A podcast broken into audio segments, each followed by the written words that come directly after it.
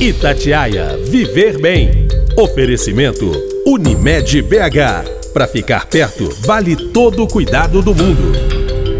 Oi, gente, tudo bem? Vivendo há mais de um ano em isolamento social, trabalhando em casa, em home office, com academias fechadas, algumas praças e locais para caminhada ainda interditados para diminuir a aglomeração, muita gente acabou ganhando uns quilinhos nessa pandemia. São homens, mulheres, adolescentes e até mesmo crianças que diminuíram a atividade física, ficando mais estressados, mais ansiosos e, como consequência, acabaram bebendo e comendo mais. O risco de acumular os quilinhos juntamente com o sedentarismo pode trazer problemas. Aumento da pressão, diabetes, que são as chamadas comorbidades, quando o assunto é a Covid-19. Uma observação importante é que todos podemos prestar atenção na circunferência abdominal. Isso mesmo. Em casa, na frente do espelho, podemos perceber se estamos ficando com o corpo maçã, que é a denominação dada por médicos para identificar quem tem tendência a acumular gordura nessa região. Mas será que é fácil perder a gordura acumulada na barriga? Como se exercitar nesse momento de pandemia? A circunferência abdominal atinge mais o homem ou a mulher? Quais problemas são gerados pelo ganho de peso e como ele pode afetar quem tem Covid-19? Eu sou Aline Neves e vou conversar hoje no podcast Itatiaia Viver Bem com o doutor José Pedro Jorge Filho, que é cardiologista, médico cooperado da Unimed BH. Ele afirma que existem dois tipos de gordura: a visceral, que envolve os órgãos, e a subcutânea, que fica sobre a pele. Doutor, vamos esclarecer esses e outros pontos para quem está nos escutando agora. Obrigada por participar. Eu agradeço pelo convite, espero ser útil para todos os ouvintes da Itatiaia. Ô, doutor, para a gente começar, há pouco mais de um ano né, de isolamento social, várias pessoas relatam que o peso aumentou, né? Elas engordaram. A ansiedade, o estresse, o home office, todos esses fatores podem estar contribuindo para que essas pessoas ganhem quilos na pandemia. O que mais causa essa gordura, doutor, esse aumento de peso, principalmente na região abdominal? Existem dois tipos de depósito de gordura no organismo. Um é o gordinho que é bem distribuído, né? Gordura em todo o organismo. Essa gordura ela é mais é, subcutânea, é aquela gordura que está debaixo da pele. Se você dobrar assim, você tem um pneuzinho que te caracteriza isso bem. E tem o outro uh, depósito de gordura, que é a gordura abdominal. Algumas pessoas têm essa tendência, é a famosa barriguinha de chope. Às vezes o sujeito não é tão gordo, mas ele tem aquela gordura abdominal. Essa gordura, ela não é subcutânea, Tá? Ela não é acessível, por exemplo, uma lipoaspiração, você nunca tiraria isso. Por quê? Porque ela está dentro do abdômen, dentro do fígado, dentro das vísceras. E ela é mais problemática do ponto de vista metabólico, porque enquanto a, a primeira que eu citei, que é subcutânea, ela é mais um depósito de gordura, né? o organismo entende aquilo como um excesso de energia e guarda aquilo para uma eventual escassez, uma necessidade. A gordura abdominal, intraabdominal, né? Sim. Ela é metabolicamente muito ativa, ela está sempre se formando, se, se metabolizando, indo para a circulação, então ela pode provocar muito mais problemas, como hipertensão, diabetes, é, aumento de triglicéridos, ácido úrico, uma série de outros problemas que a gente chama de síndrome metabólica. Ô doutor, e tem uma que é mais prejudicial do que a outra ou as duas devem ser levadas em conta aí quando o peso aumenta? É, se a gente puder caracterizar como mais prejudicial é a gordura abdominal, é aquela, como é que eu, que eu sei que o indivíduo tem uma obesidade abdominal? Ele tem uh, braços e pernas mais finos, mas tem aquela barriguinha característica, né? E uh, a gente faz isso facilmente com a fita métrica. Você mede a circunferência abdominal, no ponto que ela está mais protuberante, né?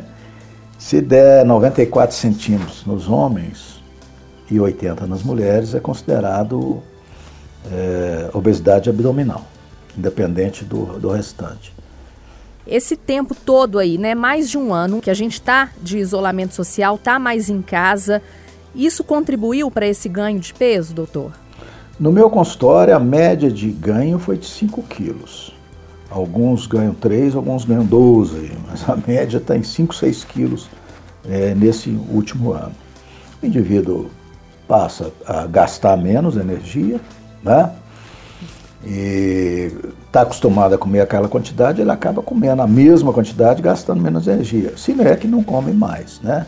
Uhum. Porque você está em casa, você tem mais comida disponível, volta e meia, você está ansioso, você vai lá e descarrega aquilo num chocolate ou, numa, ou mesmo numa bebida alcoólica, né? Tira gosto. Então as pessoas estão ganhando mais e gastando menos.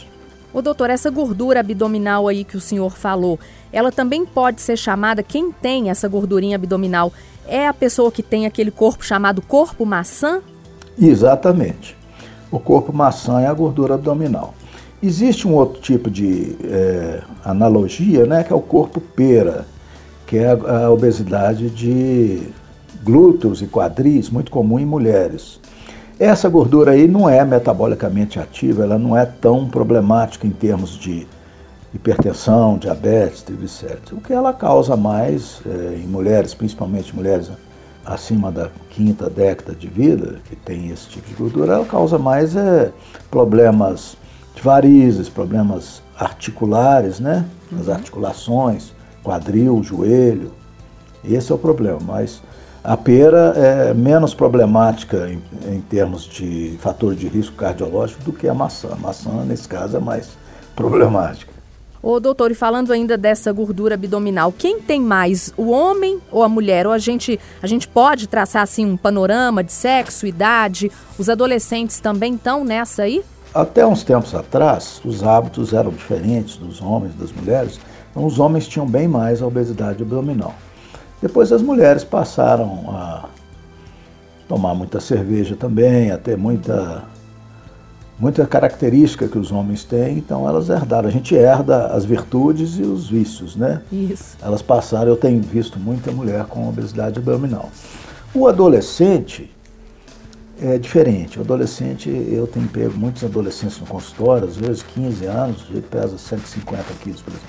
Mas é obesidade global mesmo, após subcutânea em todo o organismo. Então não dá pra gente falar assim, não, essa gordurinha aí, essa barriguinha de chope tá só nos homens ou só nas mulheres, não. São todos os sexos e todas as idades. Era assim antes, era diferente os homens e mulheres, mas eu acho que está havendo a igualdade do sexo até nisso também. E as crianças, elas estão sem escola, né, já há um ano, sem fazer educação física. Às vezes não dá nem para ir numa praça, né, já que estamos aí nesse momento de isolamento social. Essa gordura abdominal também pode aparecer nos pequenos, doutor? Os hábitos alimentares, né, quando eles se formam na primeira infância, a gente tem que corrigi-los, porque eles podem, é, vamos dizer, se estabelecer, se estabilizar e tendem a ficar a vida inteira. Né? Então, uh, por exemplo, só para dar um exemplo estatístico, 20% dos bebês obesos se tornarão crianças obesas. Dessas crianças obesas, 40% vão ser adolescentes obesos. E se não for corrigido, 75% se tornarão adultos obesos. Então, quanto mais cedo você corrigir isso, melhor. Então, os pais devem ficar de olho na alimentação das crianças, principalmente, né? Sentiu que o filhinho engordou ali, opa, acende já aquele sinal de alerta, né? E tenta introduzir alimentos novos, mais vegetais, mais verduras, legumes, é por aí. Sim, porque uh, se você corrigir isso na infância e no começo da adolescência, fica mais fácil. Esses hábitos, depois que você sedimentou esses hábitos ao longo da, da infância e adolescência, quando chega na vida adulta é mais difícil mudar, mesmo porque aí as pessoas já estão tá mais obesas, vamos dizer assim. O doutor, e é importante ficar atento também, porque a obesidade, além dela ser um dos principais fatores associados à morte pela Covid, não é só a Covid que ela né, traz de problema. Diabetes, pressão alta, são vários fatores, né, doutor? Eu queria que você explicasse um pouquinho. É, especificamente no caso da Covid, Existem duas situações que o obeso tem que podem ser fator de risco para Covid grave. Um é que o obeso tem mais tendência à inflamação. E o outro que o obeso tem mais tendência a coágulos, formação de coágulos.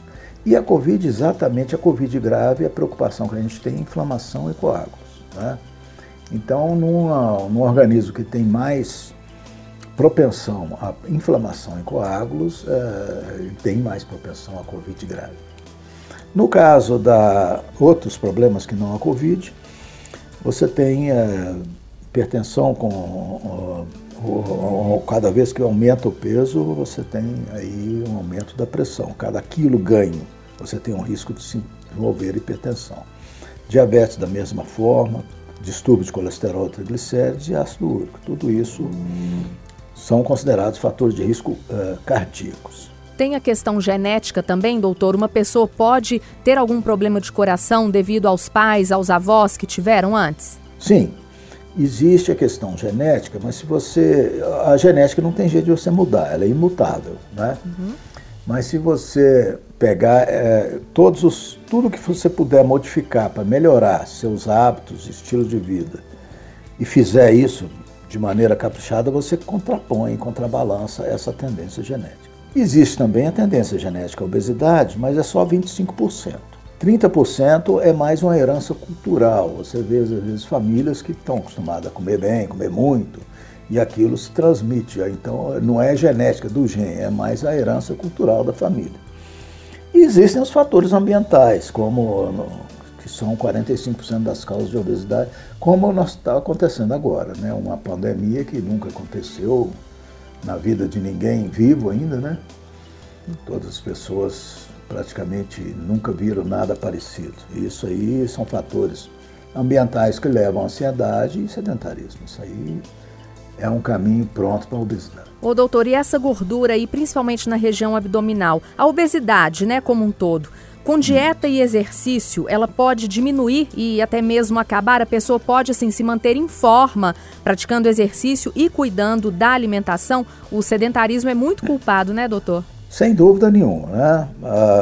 o sedentarismo ele contribui de várias formas para fatores de risco, mas uh, no caso da obesidade, se você conseguir uma dieta, um controle aí dietético e uma atividade física regular, você tem um bom caminho andado. Existem algumas situações extremas que você precisa tomar remédio ou até mesmo fazer uma cirurgia bariátrica, mas para a maioria absoluta das pessoas, um pouco de disciplina ajuda bastante. Uma caminhada, doutor, mesmo usando máscara, pode ajudar? Uma caminhada, vamos supor, de meia hora, mais ou menos? Pode ajudar bastante. Né? Você tem que ver que uh, uma caminhada é, de meia hora, se você fizer aquilo aí na maioria dos dias da semana, você já tem algum gasto calórico, mas ela tem que ser associada com é, dieta, né? Você caminhar uma hora, você pode perder 300 calorias. Legal, isso é bom, né? Uma hora, 300 calorias de caminhada a 5 km por hora, que é o que a gente ganha normalmente. Mas você tem que lembrar que essa mesma, essas mesmas 300 calorias correspondem a uma bola de sorvete cremoso. Uhum. Então, às vezes você tem um sacrifício tremendo de perder 300 calorias e uma bola de sorvete cremoso você vai ganhar essas mesmas 300 calorias. Então ela tem que ser associada à caminhada com a atividade física. A caminhada no nosso uh, na atual situação você pode fazer exercícios em casa, né? Sim. Eu tenho muitos pacientes que fazem com essas lives de exercícios ou caminhar de máscara, né? No caso de correr, eu acho que correr já é um pouco mais complicado, correr de máscara e tal, mas aí teria que ser num lugar isolado que não tenha ninguém é, para a maioria das pessoas é inviável. Ô doutor, e quem está ouvindo a gente agora e falou assim, opa, tô sentindo mesmo que a minha circunferência abdominal aqui aumentou. Mas ela gosta de tomar um chopinho, tá vivendo esse momento de isolamento e agora com os fast foods aí, né, a torto e a direito, entregando para tudo quanto é lado, será que tem jeito, doutor, de diminuir essa gordura abdominal porque ela é difícil de perder, não é? Não é fácil não. Nós temos que lembrar o seguinte, ó. Os exercícios, mesmo que você faça isso que você falou, de caminhar meia hora de máscara na maioria dos dias da semana, eles têm efeito anti-inflamatórios e, e anti-estresse oxidativo. Eles fazem exatamente o contrário do que faz a obesidade. A obesidade tem efeitos inflamatórios, o exercício tem efeito anti-inflamatório. Ele melhora, inclusive, a resistência respiratória, força muscular. Por exemplo, caso você venha ter um Covid né, e precise aí de, de estar com a respiração em dia, se você está fazendo atividade física regular, você vai tirar um Covid de letra, ao contrário de uma pessoa descondicionada e obesa, etc. Uhum. Além disso, o exercício melhora a depressão e a saúde mental, porque ah, o indivíduo deprimido, ele tem piora da imunidade. A depressão tem uma influência muito grande na imunidade. E nessa situação de isolamento social é muito comum a gente ter essa possibilidade de ficar deprimido. O exercício ajuda um pouco nisso aí, a combater isso aí, melhorando a, a, essa tendência que a depressão tem de provocar danos deletérios no organismo, como queda da imunidade. O exercício melhora a imunidade, eu acho que todas as pessoas deveriam fazer uma caminhada para prevenir o Covid. Uma caminhada ou qualquer outro exercício em casa, ela ajuda a diminuir o risco de Covid grave. Isso não tem a menor dúvida. Ô doutor, uma pessoa que fuma, é, que consome regularmente bebida alcoólica, já tem alguma predisposição para doença cardíaca, está obeso, está em casa nesse momento de pandemia, mas ela pensa assim: não, eu quero sair dessa eu quero parar de fumar, eu quero parar de beber. Qual o primeiro passo que ela tem que dar, assim, além de muita força de vontade, né, doutor? É procurar um especialista, um médico, ou só a força de vontade mesmo vai, vai jogar ela para frente, assim, agora? É, o primeiro passo, principalmente o fumante, o primeiro passo é querer. Ele está disposto a, enfrentar o desafio, né? E ele tem que ter ajuda médica. Dificilmente, eu já vi pessoas que param assim no estalo, mas a maioria, ainda mais agora, nesse momento de pandemia, precisam de ajuda médica para parar de fumar. Mas a primeira coisa é ela querer, é estar disposta a enfrentar o desafio, saber que isso vai ter benefício. Uma coisa que eu tenho notado interessante é o seguinte: a pessoa que começa a fazer atividade física regular, ela tem mais motivação para parar de fumar. Uhum. Ela sente que o dia que ela fuma menos, ela faz um exercício melhor. O dia que ela não fuma, ela se sente melhor. Então, uma coisa puxa a outra. Ela vai se sentindo melhor a cada dia, né? Se sente mais motivada e aí não quer parar mais. É, e, e vai diminuindo o cigarro. Vê que o cigarro realmente ela vai sentir na pele ou no, no pulmão, né? Que o cigarro estava atrapalhando. Então, ela, o ideal é fazer as duas coisas ao mesmo tempo, né? tentar parar de fumar e fazer uma atividade física, que uma coisa vai puxando a outra, ela vai se sentindo mais motivada. Ela mesmo vai percebendo que o dia que ela fuma menos, ela vai ter um melhor desempenho, vai se sentir melhor. No começo aí do, do nosso bate-papo, o senhor tinha falado sobre a circunferência abdominal, falou sobre a medida dela. Uma pessoa que está em casa agora ouvindo a gente, se pegar uma fita métrica, ela consegue saber se ela está com essa circunferência maior que o normal? Tranquilamente. Como é que faz, doutor? Ela pega a fita métrica e vai no abdômen, no lugar onde está mais, mede em uns três ou quatro lugares do abdômen e vê o que deu mais, né? O lugar que deu o perímetro, né? A circunferência. Sim. E nesse é o que está valendo. Se for o homem, é considerado aumentado acima de 94 centímetros, com a fita métrica. O melhor instrumento é a fita métrica. Uhum. E mulheres acima de 80. É isso para homens adultos, né? O senhor está falando, homens, homens mulheres adultos. adultos. Sim. Isso. Sim. É, criança, adolescente tem alguma medida também? Não, não tem muito estabelecido. Já se tentou fazer, mas isso é muito variável, sabe? Uhum. É, normalmente a criança ou adolescente estão com o corpo de um determinado Tipo, num, hoje, ano que vem, já mudou tudo, ele já esticou, já, já cresceu na horizontal, na vertical. Já. Então, não tem uma coisa bem estabelecida. Nossas medidas que nós falamos são para adultos. Quando a pandemia passar, né, a gente espera que passe mais rápido possível. Quando tudo isso acabar, as doenças cardiovasculares, elas ainda vão causar preocupação, principalmente para os médicos. É, anos atrás, sem pandemia, o número de mortes por problemas de coração era alto, era baixo, aumentou agora. Como é que está esse panorama todo aí? As doenças cardiovasculares sempre foram a principal causa de morte no mundo civilizado. Tá? Mesmo em situação de pandemia, uh, existem muitas situações que nos caracterizam como Covid, como a principal causa de morte. E uh, as doenças cardiovasculares sempre foram, são e serão se não forem controladas.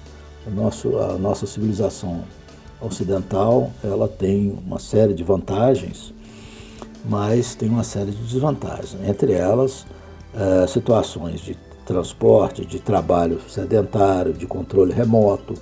Você não levanta mais nem para trocar de canal da televisão, nem nada. Então é, você tem uma tendência total ao sedentarismo. Nem para fazer comida, né? Antigamente a gente tinha que ir no quintal colher, matar um frango, colher uma verdura, etc. Hoje você liga e chamou o fast food lá, o, né, o entregador e pronto. O único trabalho que você vai ter é ligar. Então, uh, as doenças cardiovasculares são a causa principal de morte no mundo. Não tem vacina para elas, a Covid provavelmente no segundo semestre já vai estar caindo, como está nos Estados Unidos e na Inglaterra. Sim. A partir do de segundo semestre agora no Brasil, eu tenho certeza que vai estar caindo pelo ritmo de vacinação que está indo. E as doenças cardiovasculares continuarão. E os gordinhos da, da, da pandemia vão estar aí engrossando o couro, né? Nós temos aí, além do, da, dos, dos, que tinham risco antes, nós temos agora os, os gordinhos da pandemia. Ô, doutor, algum paciente que já teve Covid, é, eles agora estão relatando para os médicos que estão com algumas sequelas. É, nós já ouvimos falar aí de queda de cabelo, é, demora para voltar a sentir o gosto, né, o paladar. E as doenças cardíacas, elas podem vir depois da Covid? Quem já teve Covid pode ter alguma sequela aí que envolve o coração? Os médicos já estão percebendo isso? Eu já tive umas duas dúzias de pacientes com cardiopatia pós-Covid. O que, que, é isso, doutor? Ah, é, uma doença, é um problema cardíaco. A Covid pode, como por ser uma doença sistêmica, né, ela não é só respiratória, ela pode atacar o coração, provocar miocardiopatia pós-Covid. É uma, tipo uma inflamação do músculo cardíaco. Né? Uhum.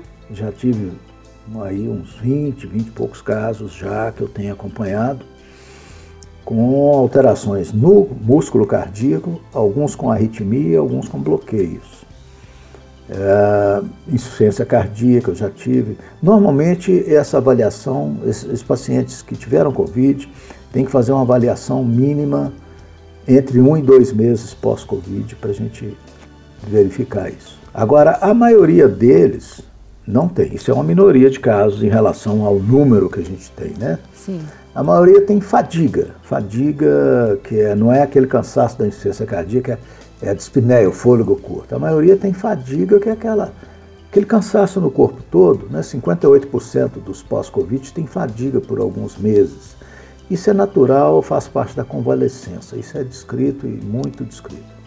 Mas entre um e dois meses pós-Covid, vale a pena fazer um eletro, pelo menos, uma avaliação cardiológica mínima. Então essa cardiopatia ela é tratável, né, doutor? Quem, quem teve isso, quem está com isso, não significa que vai levar essa inflamação aí do músculo cardíaco para o resto da vida, não. É, o tempo vai dizer isso. Tem muitas coisas que nós estamos aprendendo ainda. No meu caso, eu já li na literatura que existem algumas situações que podem ficar mais permanentes, mas está muito cedo para dizer isso. Para você ter uma ideia, o primeiro caso que eu tive no começo da pandemia era até de um colega médico do interior que teve e desenvolveu insuficiência cardíaca. Ele gostava de andar de bicicleta lá no interior e não conseguia fazer mais nada. Aí eu fui ver, ele tinha miocardiopatia pós-Covid. Tratei dele com da insuficiência cardíaca. Três meses depois ele me mandou uma foto de bicicleta, de capacete, de uniforme, já andando de novo. Então, é, mesmo esses casos, eu acho que tem, eu sou bastante otimista com relação a eles. Doutor José Pedro, na sua avaliação como médico cardiologista, como é que está o coração do brasileiro, o coração do mineiro, né? Vamos puxar aqui mais para o nosso lado. As pessoas estão sabendo se cuidar melhor agora nesse momento de pandemia ou por causa dela, né? Muita gente adiou a consulta ao médico, falou: "Não, deixa a pandemia passar que eu vou fazer um exame". A gente está cuidando do nosso coração, doutor? É, isso tem oscilado muito. No começo da, da pandemia, em março do ano passado, eu tive uh, muitos pacientes que pararam de ir no consultório. Depois eles complicaram e voltaram aí. Eu não pude parar de atender nem um dia. Meu consultório não fechou nem um dia na pandemia inteira. Por quê? Porque tinha os pacientes graves que eu não podia abandoná-los. Né? Mas alguns realmente deixaram de ir. Depois foram agora nessa fase agora que deu uma essa fase roxa. Alguns estão deixando de ir, mas estão telefonando, estão, já estão me rodeando de novo. Mas é, houve um certo relaxamento aí, um certo esquecimento dos cuidados. Por exemplo, o hipertenso, que tem que fazer um controle da pressão, o indivíduo que tem diabetes, algumas coisas assim, houve um certo relaxamento que até certo ponto é compreensível diante dessas outras preocupações, né? Mas eu sugiro que agora, à medida que a gente for saindo disso, eles voltem a cuidar, para não, não terem problemas cardíacos no futuro próximo. Ô, doutor, para a gente encerrar, eu queria que o senhor deixasse aí um, um recado. Percebeu que está aumentando ali a circunferência abdominal, que está ganhando peso, que está ficando mais cansado, que está sedentário, tem que fazer atividade física, procurar um médico e se cuidar. É isso? Isso. Para fazer caminhadas, ele não precisa é, de uma grande avaliação médica, etc. Se ele quiser correr, principalmente se ele tiver mais de 35 anos, ele tem que fazer um ergométrico né? Não pode sair correndo assim. Mas para caminhadas uh, não, não é uma coisa tão problemática. Ele tem que fazer uma avaliação médica mínima, principalmente se ele tiver o, o aumento da circunferência abdominal aí de 94 para cima. É, só lembrando aqui um detalhe, Sim. quando você falou a diferença dos sexos, né? Isso. Antigamente a gente brincava que a mulher lá pelos 50 anos, ela atingia a menopausa.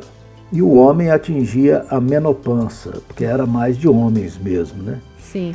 E agora, agora as coisas, então a minha sugestão é que os homens e as mulheres se cuidem da mesma forma e não uh, tentem uh, sair daquela, daquele pasmaceiro, daquela reclusão, daquele isolamento uh, extremo é, fazendo alguma live, algum exercício, alguma coisa que puder fazer, principalmente quando as autoridades liberarem para que eles voltem a caminhar em praças, etc. Não, eu sou muito otimista com relação ao nosso futuro.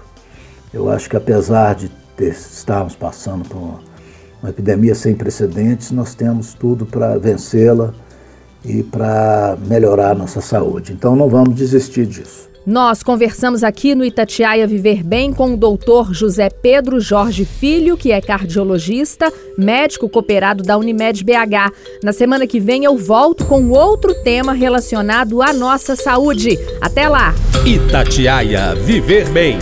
Oferecimento Unimed BH. Para ficar perto, vale todo o cuidado do mundo.